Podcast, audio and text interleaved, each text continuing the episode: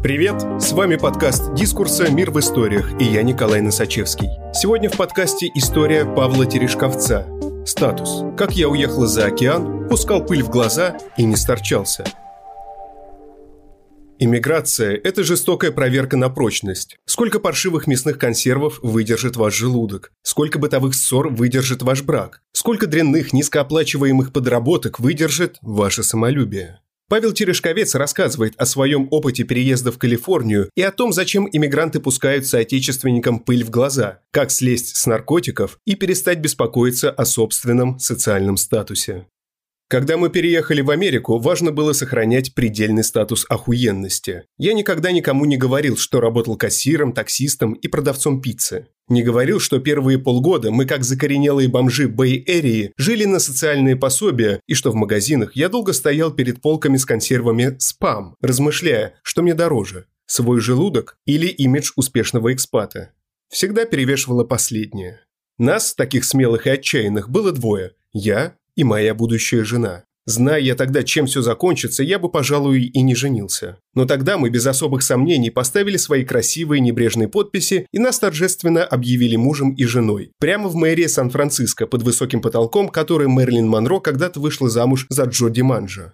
Брак ничего не значил, по крайней мере для меня. В душе я оставался холостяком и вел себя соответственно. Употреблял легкие наркотики, выпивал, постоянно обнаруживал себя в компании сомнительных женщин. Словом, жил полной и насыщенной жизнью. Кроме того, я знал, что иммигрантская жизнь полна взлетов и падений, крепкие узы делает крепче, а те, где есть трещины, уничтожает максимально быстро. У нас с женой все было не просто с самого начала. Она в свое время отсидела месяцок в психушке, а я был образцовым алкашом. Вот и считайте, сколько трещинок было в наших отношениях. Но на том, как мы себя подавали, это никак не сказалось. Даже наоборот. Чем ниже я опускался по социальной лестнице, тем больше делал вид, что все охуенно. Нам приходилось делить дом на бывшей военной базе с такими же нищими переселенцами, как мы. У нас не было ни машины, ни танка, ни даже катка. Приходилось из раза в раз пользоваться общественным транспортом, а там перемещаться в транспорте публичного пользования опасно не только для тела, но и для души, а также для всех своих будущих перевоплощений. Можно даром схватить ПТС.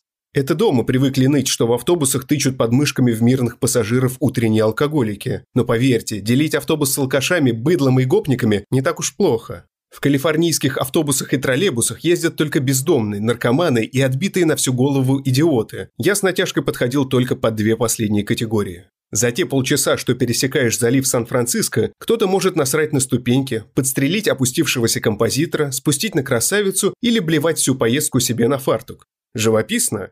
Еще как. Я не жалуюсь, это было прекрасно. Я никогда не знал, чем закончится день и даже с чего он начнется. Предсказуемость и размеренность в тех широтах отсутствуют. Здесь либо сказка, либо дно.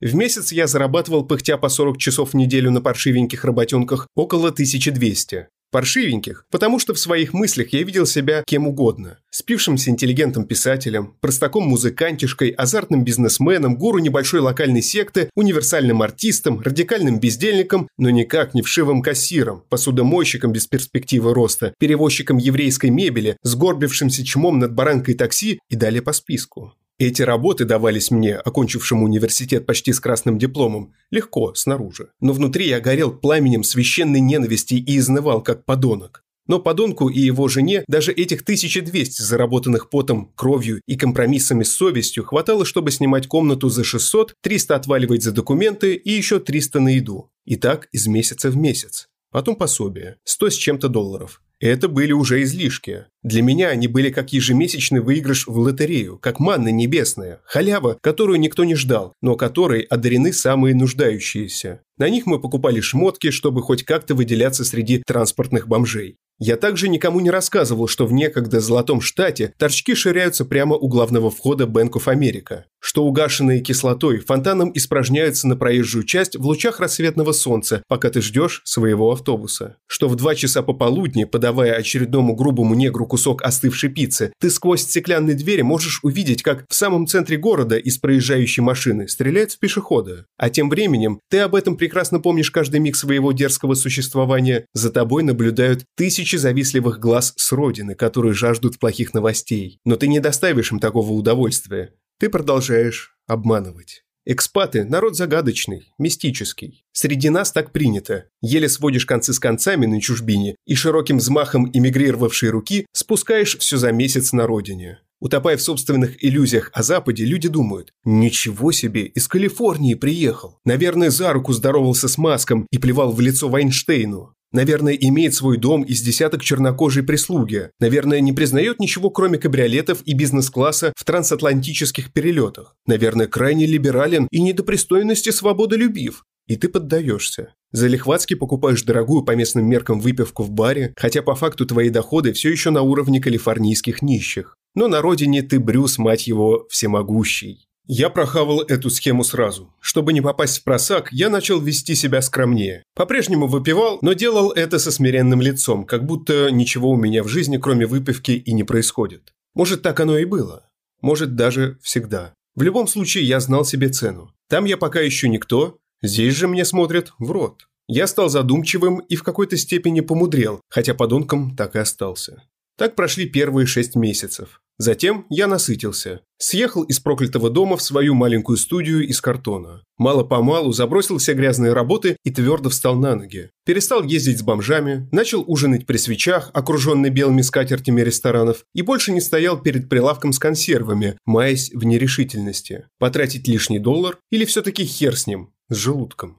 Казалось бы, все шло отлично. Но вот какую парадоксальную закономерность я наблюдал. Чем больше наше положение соответствовало красивой, престижной картинке, тем больше я бесился с жиру, и тем менее легкие наркотики оказывались в шуфлядке нашего кухонного стола. Я бомбардировал себя всем, что только мог найти через своего драгдиллера Кайла, улыбчивого парня из Миннесоты, по будням торговавшего наркотой, а по выходным занимавшегося любимым хобби – угоном редких автомобилей. К тому же с печалью приходилось констатировать, что большинство иммигрантов вполне устраивают консервы с лапшой в Штатах и шампанское с икрой на родине. Они так никогда и не выберутся из этой ямы. Работают прачками, метрдотелями, застилают чужие постели, подметают полы, чистят туалеты. Конечно, в итоге наш брак развалился. Если женились мы с помпезностью маленьких Наполеонов, то развод прошел гораздо скромнее. Я в одиночество прибыл в невзрачное здание мэрии Окленда, сдал в небольшое окошко кипу документов и с готовностью отстегнул 500 долларов. Через полгода после подачи документов мы официально были разведены, так ни разу друг друга больше и не увидев. Это были единственные полштуки в моей жизни, с которыми я расставался с облегчением и безграничной радостью. Удивительная вещь, но как только наш брак рассыпался, я тут же отрезвел, очистил кухонную шуфлядку от запрещенных веществ, оставил только каннабис, пару марок ЛСД на праздник и ДМТ, к которому я так и не притронулся, и зажил уже действительно как человек, а не подонок. Все остальное было выброшено на помойку или в ходе благотворительной акции роздано друзьям. Кое-как, но я выкарабкался из ямы без посторонней помощи или настойчивых пинков под жопу. Тогда и отпала надобность казаться кем-то другим. Единственное, что я понял за время этого пятилетнего бугристого забега через непроходимые чащи иммиграции, это что традиция пускать на родине пыль в глаза среди экспатов сильна, как обличительная речь почина в запахе женщины. Ее не сломить никакими средствами. Почему-то им важнее то, что думают другие, чем как они воспринимают себя.